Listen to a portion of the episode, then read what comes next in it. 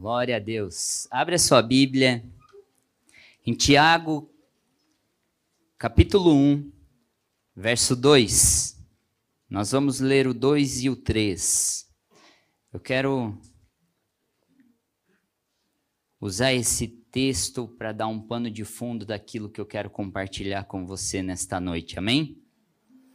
Diz assim: Meus irmãos, Considerem motivo de grande alegria o fato de passarem por diversas provações, pois vocês sabem que a prova da sua fé produz perseverança.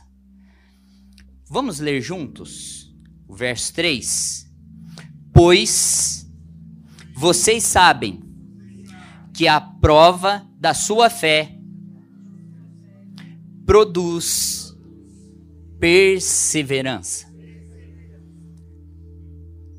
Hoje eu quero compartilhar com você o tema Quando a minha fé é provada.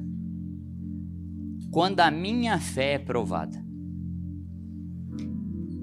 Primeiro, eu quero explicar um pouquinho para você o que é a fé. Mas antes, a palavra do Senhor diz que Hebreus 10:38 diz assim: O meu justo viverá da fé. Se ele retroceder, a minha alma não se agrada dele, ou a minha alma não tem prazer nele. Então o justo, ele deve viver pela fé. Justo é todo aquele que se converteu, entregou a sua vida a Jesus, foi justificado pelo sangue dele. Amém?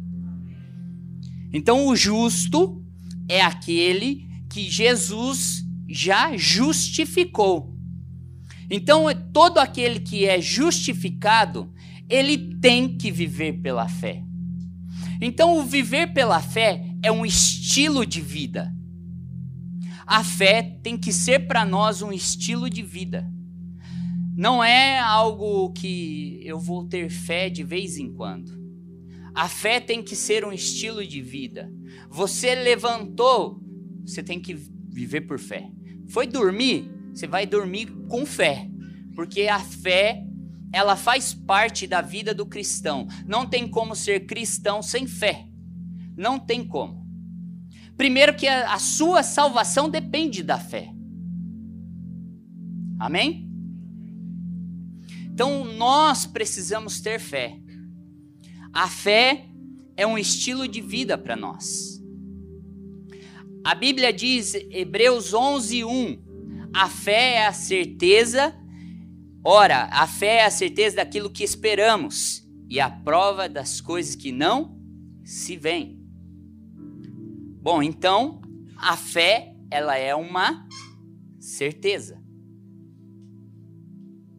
A fé ela é uma certeza. Mas e quando o cenário é contrário? E quando você recebe um diagnóstico do médico? E quando você é dispensado do seu emprego? as palavras que você recebeu de Deus, você vai permanecer nelas? Ou a tua fé vai ser abalada? Muitas vezes, a gente é pego nessa parte da certeza, porque quem tem certeza não tem dúvida. Na certeza não há dúvida.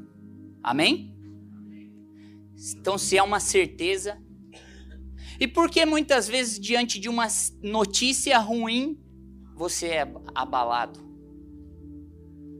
A Bíblia diz: os que confiam no Senhor são como montes de Sião, que não se abalam, mas permanecem para sempre. Então, a fé também está ligada à confiança. A fé ela está ligada à confiança. E quem confia no Senhor não se abala, independente do cenário. A sua vida você pode estar vendo um caos, mas nada pode abalar a sua fé. Amém? Nada pode abalar a sua fé. Você tem que permanecer firme e na certeza. Se Deus falou que Ele vai te curar, permaneça firme, na certeza. A fé é a certeza. O médico falou que é contrário. O médico falou: você tem poucos dias de vida. O médico falou: olha, é um cancro. Você vai se apegar às palavras do médico ou você vai se apegar às palavras do Senhor para você? As verdades do céu para você. A fé é você enxergar o invisível. A fé não é você enxergar com os olhos físicos. A fé, a fé é a certeza de fatos. Fatos contra fatos não há argumento. Então a fé é uma certeza de fatos que você não enxerga. Eu já fui curado.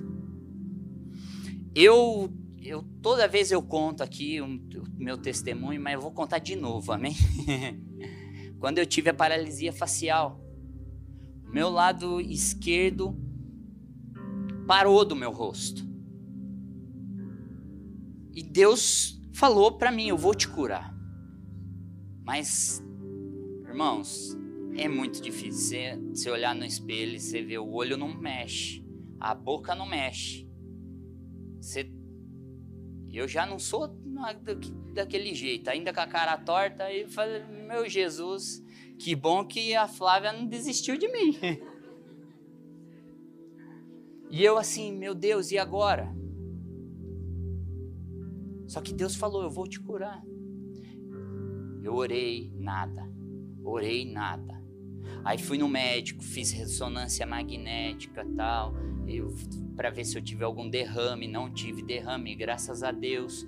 Mas o médico falou assim: uma bactéria atacou os nervos do seu rosto, os músculos do seu rosto. Então, por isso que ele paralisou. Por conta de uma infecção que você teve no ouvido, passou para os músculos e essa bactéria ela atacou e ele paralisou. Então você vai ter que tomar umas vitaminas fazer fisioterapia. Eu nem faço ideia como que é, no fisioterapia no rosto. Eu falei, amém. Deus me curou. Peguei, fui pro culto. Cheguei no culto, falei, aqui, eu vou sair daqui com a minha cura. Ouvi a pregação, Aí fui receber uma oração na, lá na frente, fez o apelo, eu passei. Tinha até um corredor de oração, eu passei pelo corredor crendo na minha cura. Eu falei, eu recebi minha cura. Irmãos, acabou o culto. Eu ainda estava paralisado. Fui para casa, dormi. E aí eu acordei. Quando eu acordei, eu fui escovar os meus dentes. Quando eu olho no espelho, meu olho piscando normal. Aí eu notei meu olho normal. Aí eu sorri. Pra ver a boca. A boca normal. Até brinquei com o pastor Jean. Falei, pastor, o Senhor ele curou ele me curou, mas ele só pôde curar, porque a, a aparência ele não ele falou, não, vai ficar desse jeito, mas só curar só, tá bom? e aí, irmãos, na hora eu liguei para Flá, falei, Flá, fui curado, fui curado, não precisei fazer fisioterapia, não precisei comprar remédios. Deus me curou. Porque eu permaneci crendo que a minha cura ia chegar independente do cenário, independente das situações. Então acontece que existem situações que se levantam nas nossas vidas para provar a nossa fé. Você passa por situações na sua vida para sua fé ser provada. E para que você passa pela prova? Para que você passa pela prova? para ser aprovado. A prova ela só serve para isso, para te aprovar ou reprovar. Então toda vez que você é provado na fé, você vai ser passar por uma prova. O quê? Que é onde vai vamos ver se aprendeu ou não. Aprendeu permanecer? Aprovado. Passou. Pronto. Amém? Tamo junto até aqui? Abre sua Bíblia. Agora vamos entrar na palavra. Marcos 7, 24. Eu amo essa palavra. Essa mulher, ela me inspira muito, muito mesmo.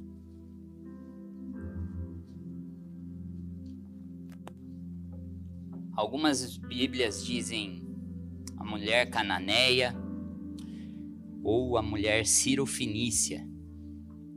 Bom, diz assim: Jesus saiu daquele lugar e foi para os arredores de Tiro e Sidom.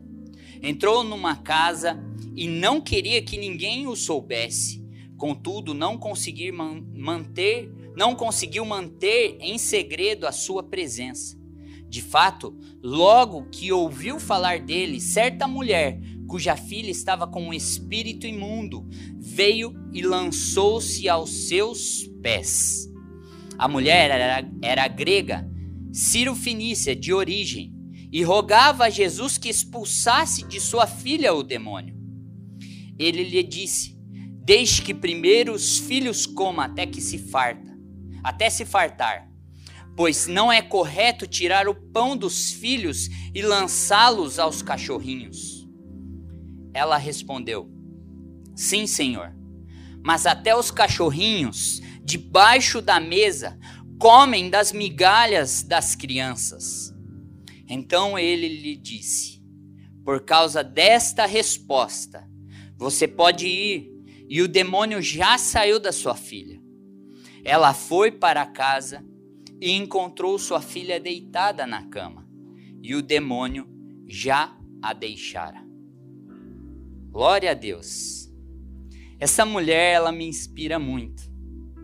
Porque uma mulher chega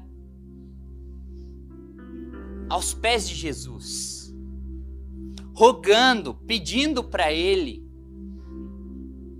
expulsar o, o demônio da filha dela. Jesus lança aquela palavra para ela: mulher, eu vim para os filhos. Eu vim para os filhos. Os filhos, ali ele está dizendo: Eu vim para o povo de Israel. Eu vim para o povo de Israel. Mas aquela mulher, ela fala: Senhor, os cachorrinhos, eles comem das migalhas que as crianças deixam.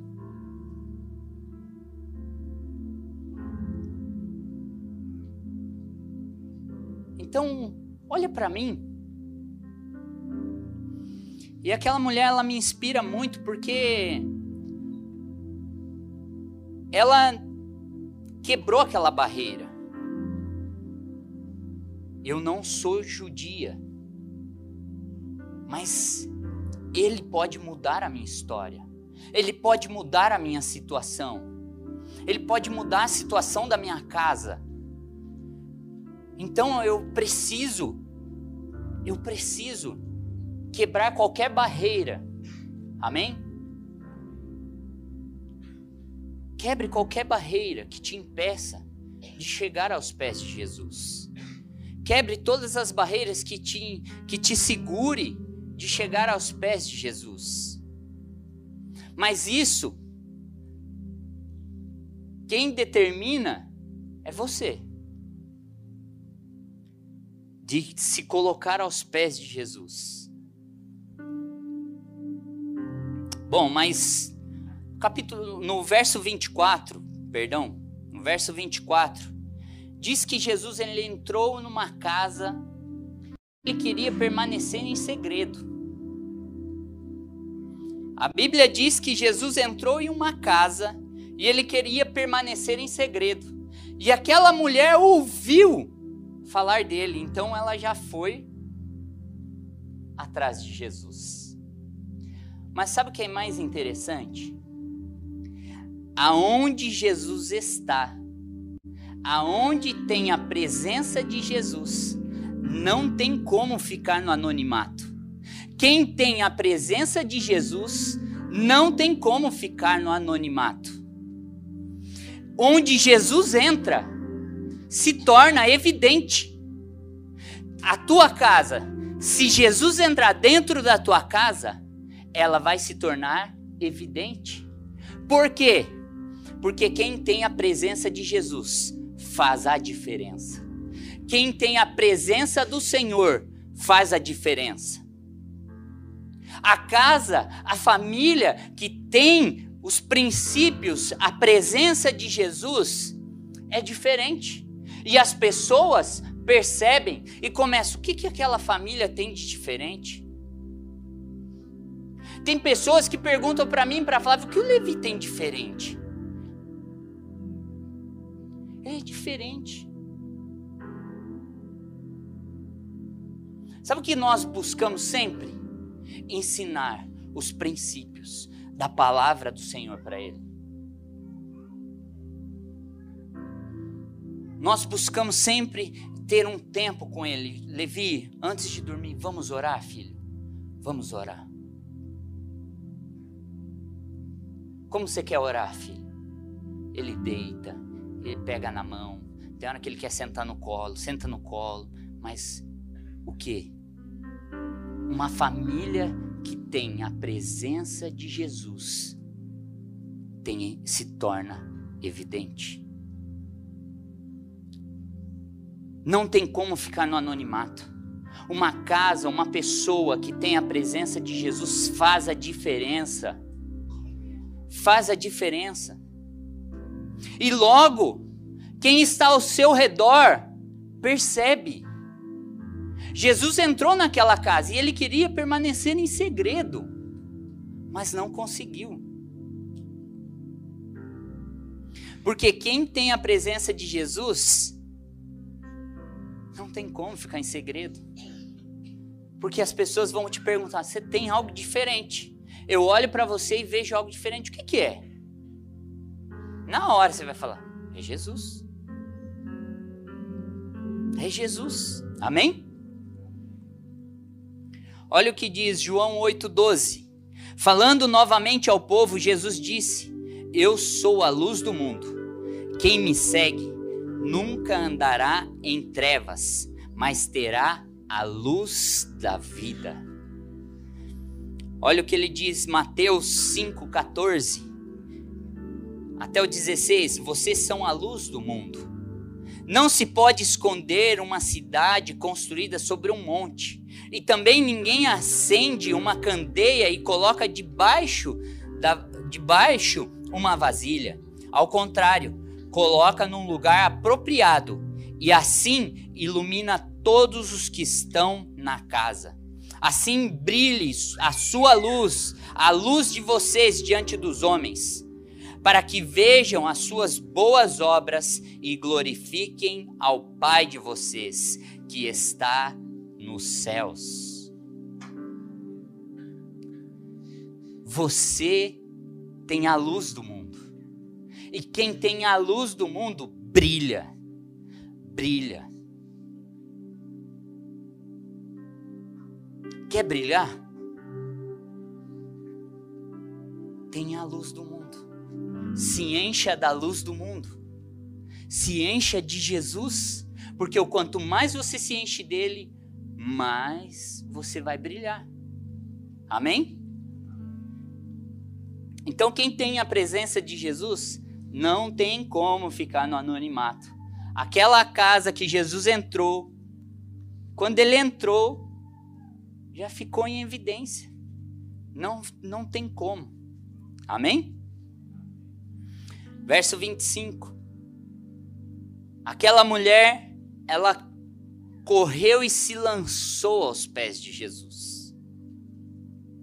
Ela correu e se lançou aos pés de Jesus Ela ouvindo falar de Jesus, ela correu e se lançou.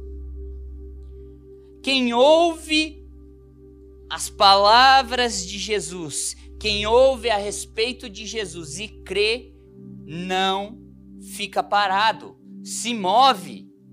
Quem crê, se move. Não tem como. Quando você ouve as palavras de Jesus, a fé é gerada no seu coração e não tem como você ficar parado.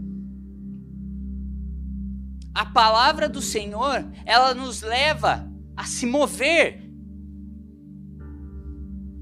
Eu gosto de uma definição sobre fé. A fé é o crer em ação. A fé é o crer em ação. Então o que? Você crê e age, em seguida age. Não tem como. Olha o que Tiago diz. Assim, Tiago 2:26, assim como o corpo sem espírito está morto, também a fé sem obras está morta. Então a fé sem obras, ela está morta. A fé, ela tem que ter em seguida obras, o agir. Então quem crê se move. Ela ouviu falar de Jesus. O que que ela fez? Se moveu, foi atrás de Jesus, se lançou aos pés dele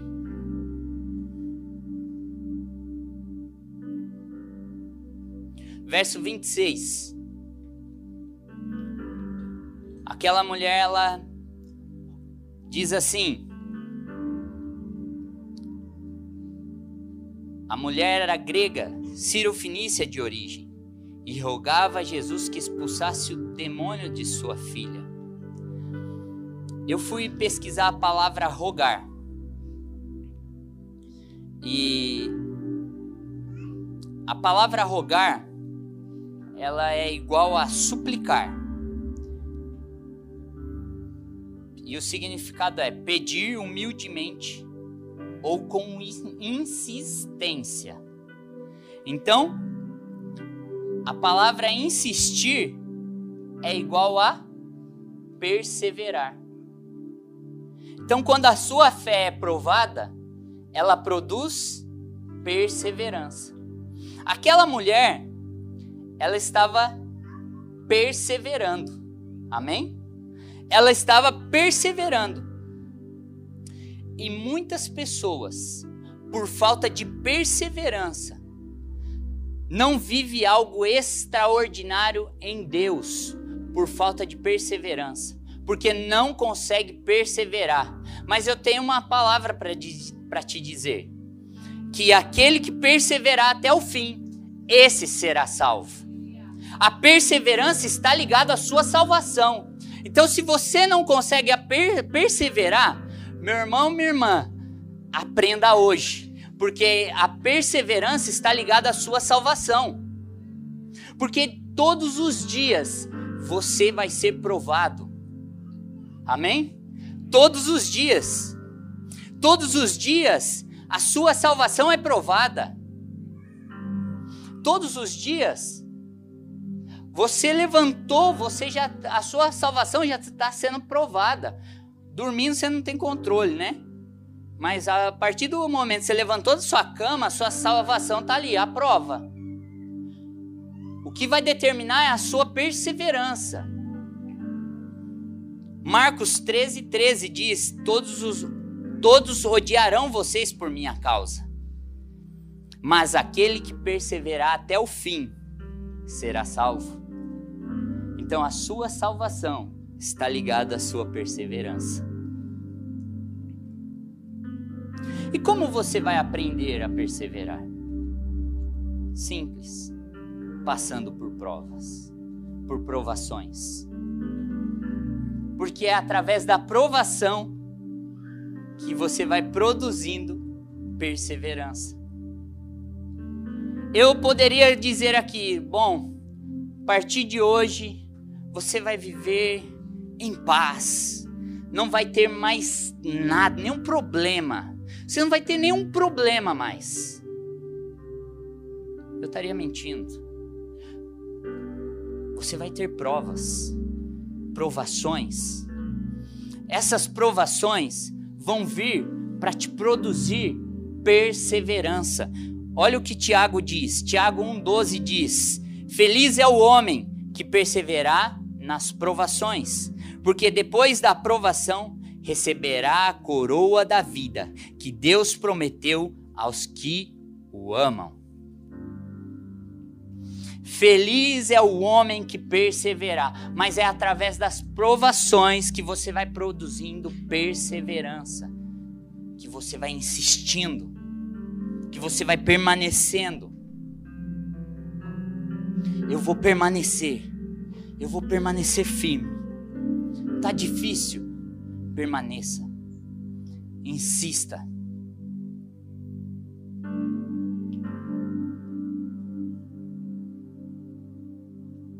Nós temos uma facilidade de mudar de ideia rápido. Sabe, muitas pessoas, eu já ouvi as pessoas me falarem assim: olha, estou aqui porque Deus mandou. Eu vim para esta terra, para esta nação, que Deus mandou. Passa um mês, a pessoa fala: É, eu estou voltando. Mas por quê? Não foi Deus que te trouxe para este lugar? É, mas meu tempo já deu aqui. Peraí. Se foi Deus que te trouxe, ele mudou de ideia?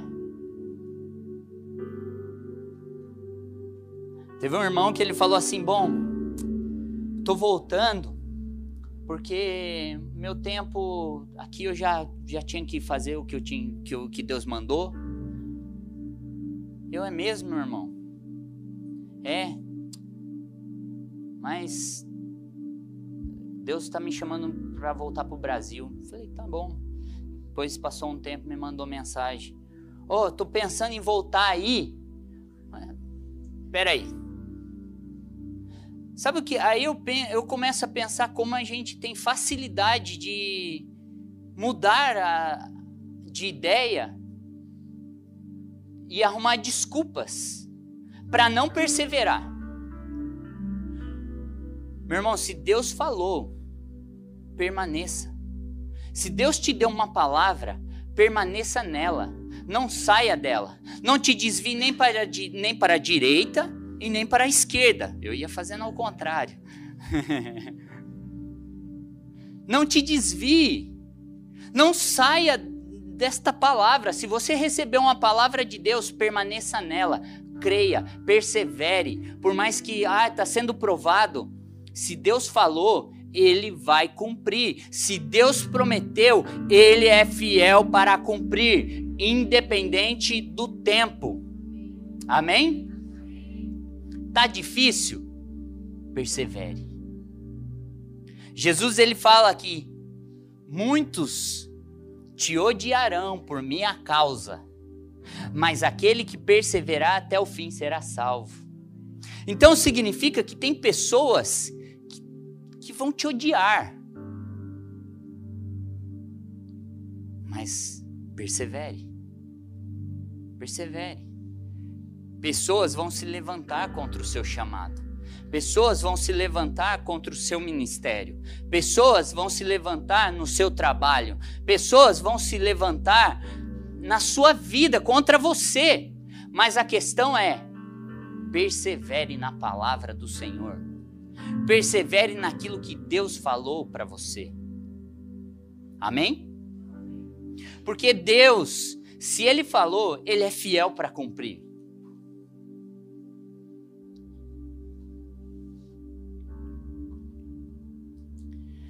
Verso, verso 27.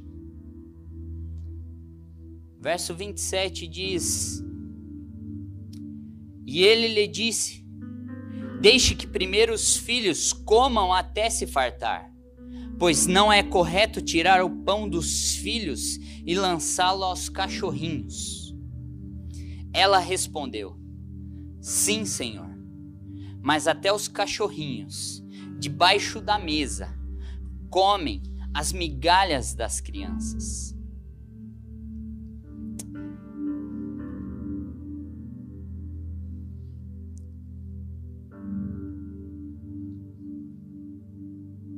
Quando quarta quarta-feira eu eu falei aqui algo uma palavra sobre a manifestação dos filhos sobre a criação, ela anseia pela manifestação dos filhos de Deus. Mas quando eu leio essa palavra, sabe o que eu entendo? Que tem aquela mulher ela considerava Jesus expulsar, libertar a filha dela como uma migalha. Como uma migalha.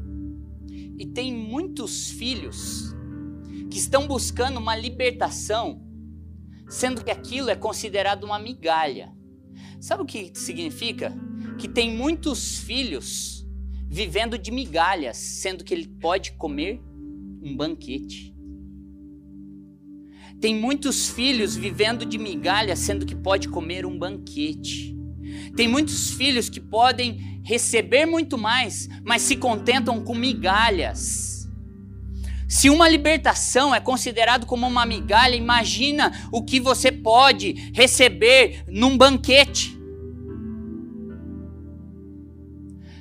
Se um milagre de libertação é considerado como uma migalha. Imagina o que você pode receber em um banquete. Imagine o quanto a sua vida pode mudar se você entender a sua posição de filho. Se você entender quem é você em Deus, que você é filho.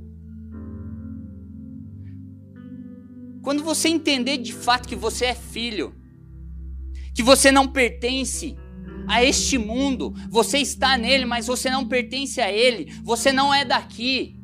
A sua pátria é o céu. Quando você entende, você você pertence ao céu. Então a sua realidade não é o que está aqui, é aquilo que você está vendo, mas é o que o céu determina, é o que o céu vive. Então, se posicione como filho e manifeste isso aqui na terra.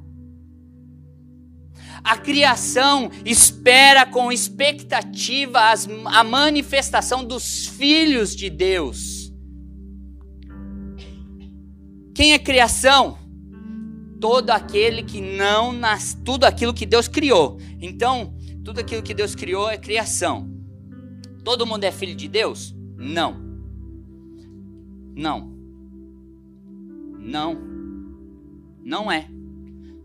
Só é filho quem recebeu Jesus. João 1,12 diz: A todos quanto recebeu, receberam, deu-lhes o poder de se tornarem filhos de Deus. Então, todo aquele que recebe Jesus como seu único e suficiente Salvador é filho de Deus. Nem todos são filhos de Deus, são criaturas. Então, as pessoas que estão ao seu redor, e você é filho, elas anseiam, elas têm expectativa para você se manifestar como tal. A questão é que tem muitos filhos vivendo de migalhas, sendo que podem receber um banquete. Tem muitos filhos que estão buscando, vindo para o culto e clamando por migalhas, sendo que Deus está falando assim: Eu tenho um banquete para você, vem e se farta, Vem, come aqui, recebe. Recebe a sua cura, eu já conquistei para você. Recebe o seu milagre, essa libertação eu já conquistei para você. A salvação do seu marido eu já conquistei. Busque essa realidade, o, a restauração do seu casamento eu já conquistei para você. Busque essa realidade. Pare de se contentar com migalhas. Se posicione como filho de Deus nessa terra. Porque a sua história não será a mesma. A partir do momento que você mudar a sua visão, que você é filho de Deus. Gente, eu não esqueço um, uma ilustração. Essa ilustração mostrava um menininho, ele posicionado assim, o Hulk grandão na frente dele. Ele falava assim: Eu sou o Hulk. E ele olhava para o Hulk assim e falava: E eu sou filho de Deus. Eu olho para aquela ilustração, eu fico assim, cara, é isso. independente daquilo que está na sua frente. Pode ser o gigante que for, pode ser o problema que for. Você é filho de Deus. Você é filho do Criador dos céus e da terra. E como você é filho, Pai te ama. Ele te ama da mesma forma que ele amou Jesus. Você entende isso? Você entende o amor de Deus para você, por você? Ele te ama da mesma forma que ele amou Jesus. Então significa que quando o Pai te ama, ele te ama igual Jesus igualzinho, não tem diferença. Olha o que diz. Empolguei um pouco. Gálatas 4, verso 6. Diz assim: Porque vocês são filhos, Deus enviou o Espírito de seu Filho ao coração de vocês e ele clama: Abba, Pai. Verso 7. Assim vocês já não não você já não é mais escravo, mas filho. E por ser filho de Deus, ser filho, Deus também o tornou herdeiro. Agora vamos lá para Romanos 8:17. 8:17 diz assim: Se somos filhos, então, somos herdeiros, herdeiros de Deus e co-herdeiros com Cristo. Quando a palavra diz co-herdeiros com Cristo, é herdeiros com. Então é a mesma coisa. A herança que Jesus tem, você herdou com. Jesus ele era o primogênito do Pai, o unigênito do Pai, perdão. Ele era o único. Mas quando ele morreu na cruz, ele ressuscitou ao terceiro dia. E aí, todo aquele que recebesse Jesus como seu único e suficiente Salvador, o Espírito Santo vinha. Vem, vinha não, vem sobre aquela pessoa. Passa a morar no coração daquela pessoa. Passa a testificar no espírito daquela pessoa que ela é filho e porque a Bíblia diz que o Espírito Santo testifica no nosso espírito que somos filhos de Deus, então você passa a ter aquela certeza que você é filho independente. Ai, me prova que você é filho de Deus. Olha, estou aqui, eu tenho a certeza. Eu tenho a certeza, eu sou filho. O filho não tem dúvida. Então, a Bíblia diz que todos aqueles que são guiados pelo Espírito de Deus são filhos de Deus. Então você passa a ser conduzido pelo Espírito Santo. O Espírito Santo começa a te guiar, começa a falar com você, começa a falar: não faça isso, Ó, mude o curso, você está indo para um lugar que não é legal. Mude a sua conduta. Para de usar essas roupas. Para de, de consumir aquilo que você consome. Comece a viver como filho. O Espírito Santo começa a te conduzir. E olha o que diz Romanos 8,17: se somos filhos de Deus, é o mesmo que a gente leu, somos herdeiros e co-herdeiros com Cristo. Se de fato participamos do seu sofrimento, para que também participamos da sua glória. 18. Considero que o nosso sofrimento, nossos sofrimentos atuais, não podem ser comparados com a glória em que nós, nós será. Eu acho que o corretor aqui corrigiu errado. Nos será revelada, porque a ardente expectação da criatura espera a manifestação dos filhos de Deus. Eu copiei aqui na RC, porque é essa versão que fala. Só o 19, que diz: Porque a ardente expectação da criatura espera a manifestação dos filhos de Deus.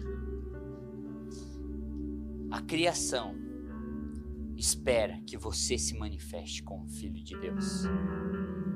Aquela mulher, ela não fazia parte daquilo.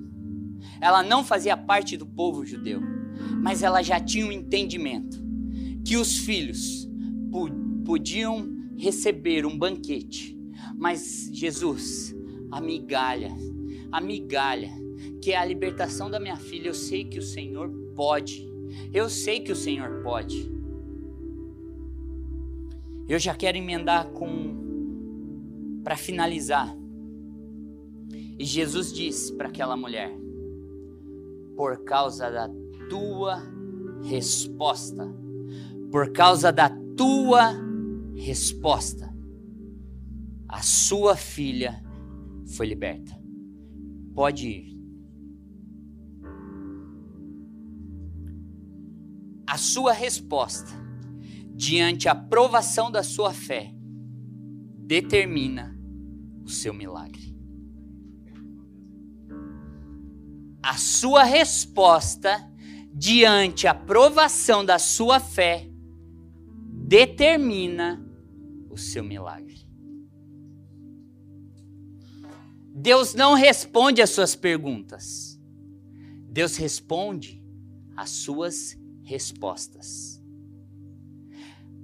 Conforme você responde a Deus,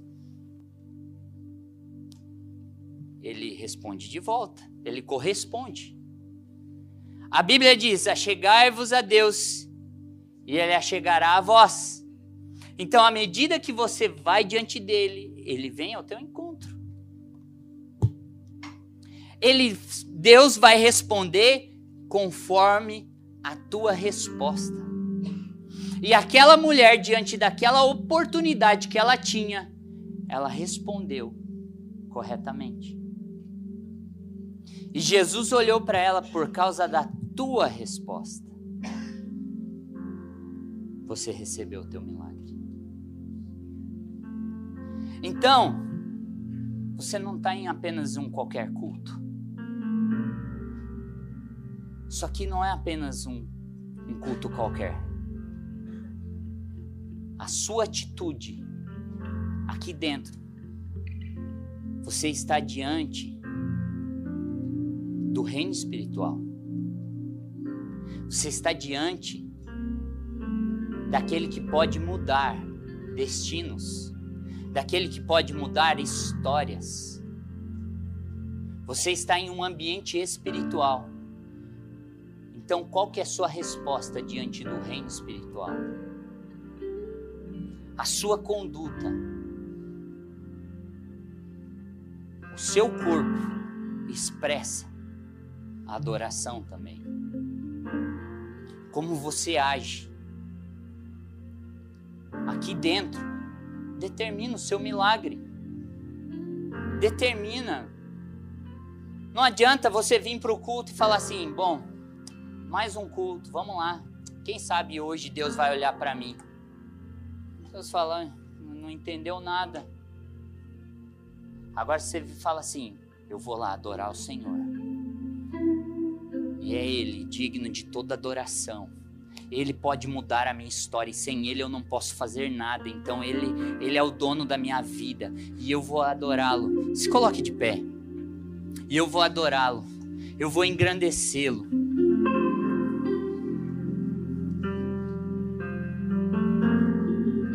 Comece a olhar. O culto não é apenas um culto. Você está diante de um ambiente espiritual. E esse ambiente espiritual pode mudar a sua vida, pode mudar a sua história. Diante desse ambiente espiritual, milagres acontecem. Quem tem o governo aqui é quem manda, amém? Quem governa é quem manda. E o dono é o Senhor. É Ele que manda. Você está diante dele. Você está diante de Jesus. A sua resposta determina o seu milagre. Amém? Feche os teus olhos. enquanto o louvor vai ministrando, você está em um ambiente espiritual. Começa a colocar a sua vida, começa a falar com o Senhor. Ele está aqui, ele quer te ouvir.